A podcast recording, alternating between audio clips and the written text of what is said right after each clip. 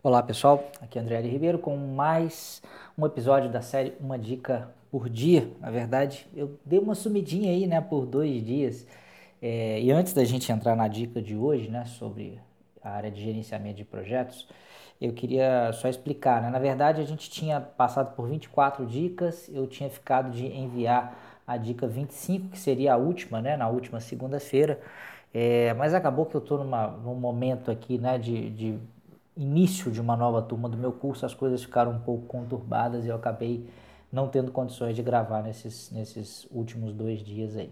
Então essa é a dica de número uh, 25 e eu tinha a princípio pensado em, eu tinha começado com a ideia de fazer 20 dicas, depois expandir para 25 e eu fiquei muito pensativo nesse feriado, se continuava, se não continuava e eu optei por continuar. A gente vai continuar tendo uma dica por dia aqui, todos os dias úteis. É, vou tentar fazer o máximo que eu conseguir, pelo menos nos próximos 30, 50 dias.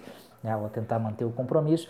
Agora eu vou expandir um pouquinho, tá? Eu não vou falar só sobre certificação PMP e certificação CAPM. Vou falar sobre gerenciamento de projetos de uma forma mais abrangente, falando muito também uh, sobre aspectos mais humanos do gerenciamento de projetos. Eu falo de desenvolvimento humano, né? desenvolvimento pessoal, desenvolvimento de competência para liderança. Vou falar também sobre carreira, né? Vou falar sobre é, como é que você pode fazer para se, se, posicionar, para ser alguém mais uh, bem sucedido dentro dessa área também de gerenciamento de projetos, tá?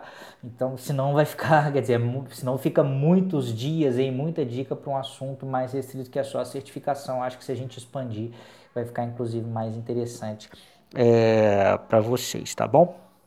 É, a dica de hoje, especificamente falando, é, é, sobre ainda um assunto que está dentro do PMBOK e que é assunto sim da certificação PMP e CAPM, então hoje a gente continua uh, dentro do, do, do, modelo tradicional. Né? E isso não significa também que eu não vá falar sobre certificações PMP e CAPM, vou estar tá falando muito sobre isso também, mas não vai ser um único assunto. É... Ah, tá. Só antes também de entrar aqui. Se você não quiser continuar recebendo essas dicas, tá? É só enviar um WhatsApp para mim, ó. Quero sair, não tem problema nenhum. A gente tinha pensado em fazer 20 a 25, de repente você não quer continuar recebendo, só manda pra gente aí e não tem problema, a gente faz a exclusão da nossa lista aqui. É... Em relação à dica de hoje, eu vou falar das etapas de formação de uma equipe, que é um assunto que está dentro da área de recursos humanos, gerenciamento de recursos humanos do PMBOK, é, dentro da, do processo de, de, desenvolver a equipe do projeto.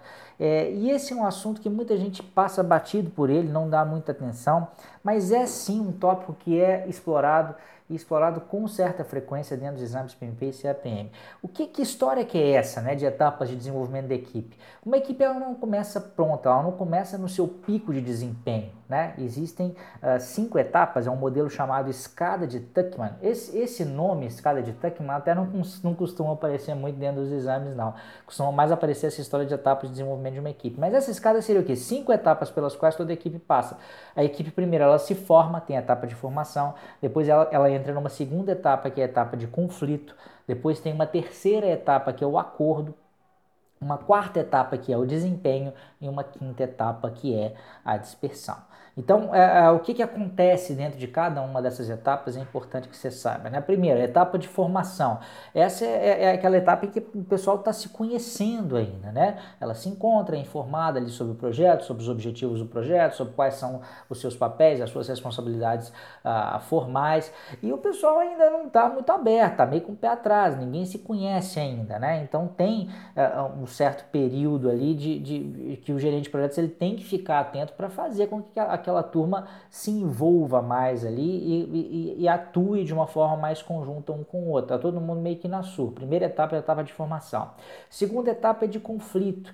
Nessa fase, a equipe começa né, a executar o trabalho do projeto, aí tem que tomar decisão, as decisões técnicas em relação ao projeto, em relação a qual abordagem de gestão de projetos que vai ser utilizada.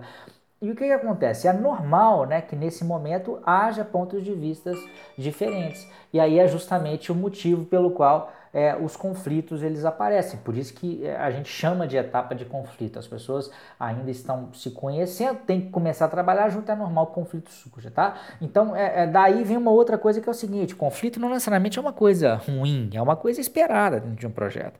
Né? Conflito em demasia é ruim, obviamente, porque aí nada vai acontecer a não ser ficar apagando incêndio e apartando briga né? de, de gente dentro da equipe.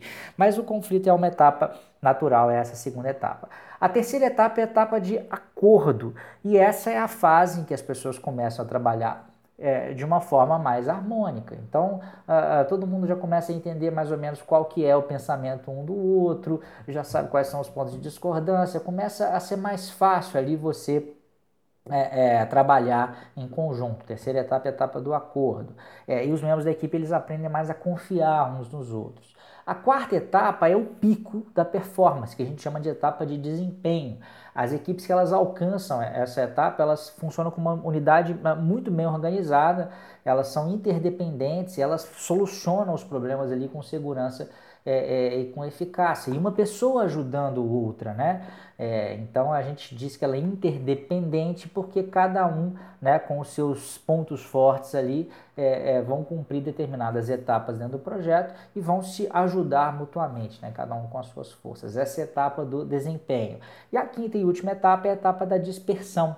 Né? E é aquela etapa em que a equipe conclui o trabalho do projeto e se desliga uh, do projeto. Né? O projeto, por natureza, é algo que tem início, meio e fim, né? uma hora acaba, então a gente tem necessariamente a dispersão. Essa é a escada de Tuckman, ou também conhecida como etapas né, é, de desenvolvimento de uma equipe. É importante que você saiba isso, não só para fazer os exames do MP e CAP, mas também para o seu dia a dia aí. Sabe que sempre que você começar com, com, um novo projeto, com uma nova equipe, espere que as coisas já comecem a funcionar bem desde o primeiro momento. Existe sim um momento de formação, um momento de conflito, um momento de acordo, um momento de dispersão, para depois, oh, desculpa, acordo, desempenho, para depois a gente ter o momento da dispersão, tá? Espero que você tenha gostado dessa dica, espero que você tenha ficado feliz com essa notícia de que a gente vai continuar, né, falando de uma forma mais abrangente sobre gerenciamento de projetos aqui e a gente se vê então amanhã no próximo Uma Dica por Dia.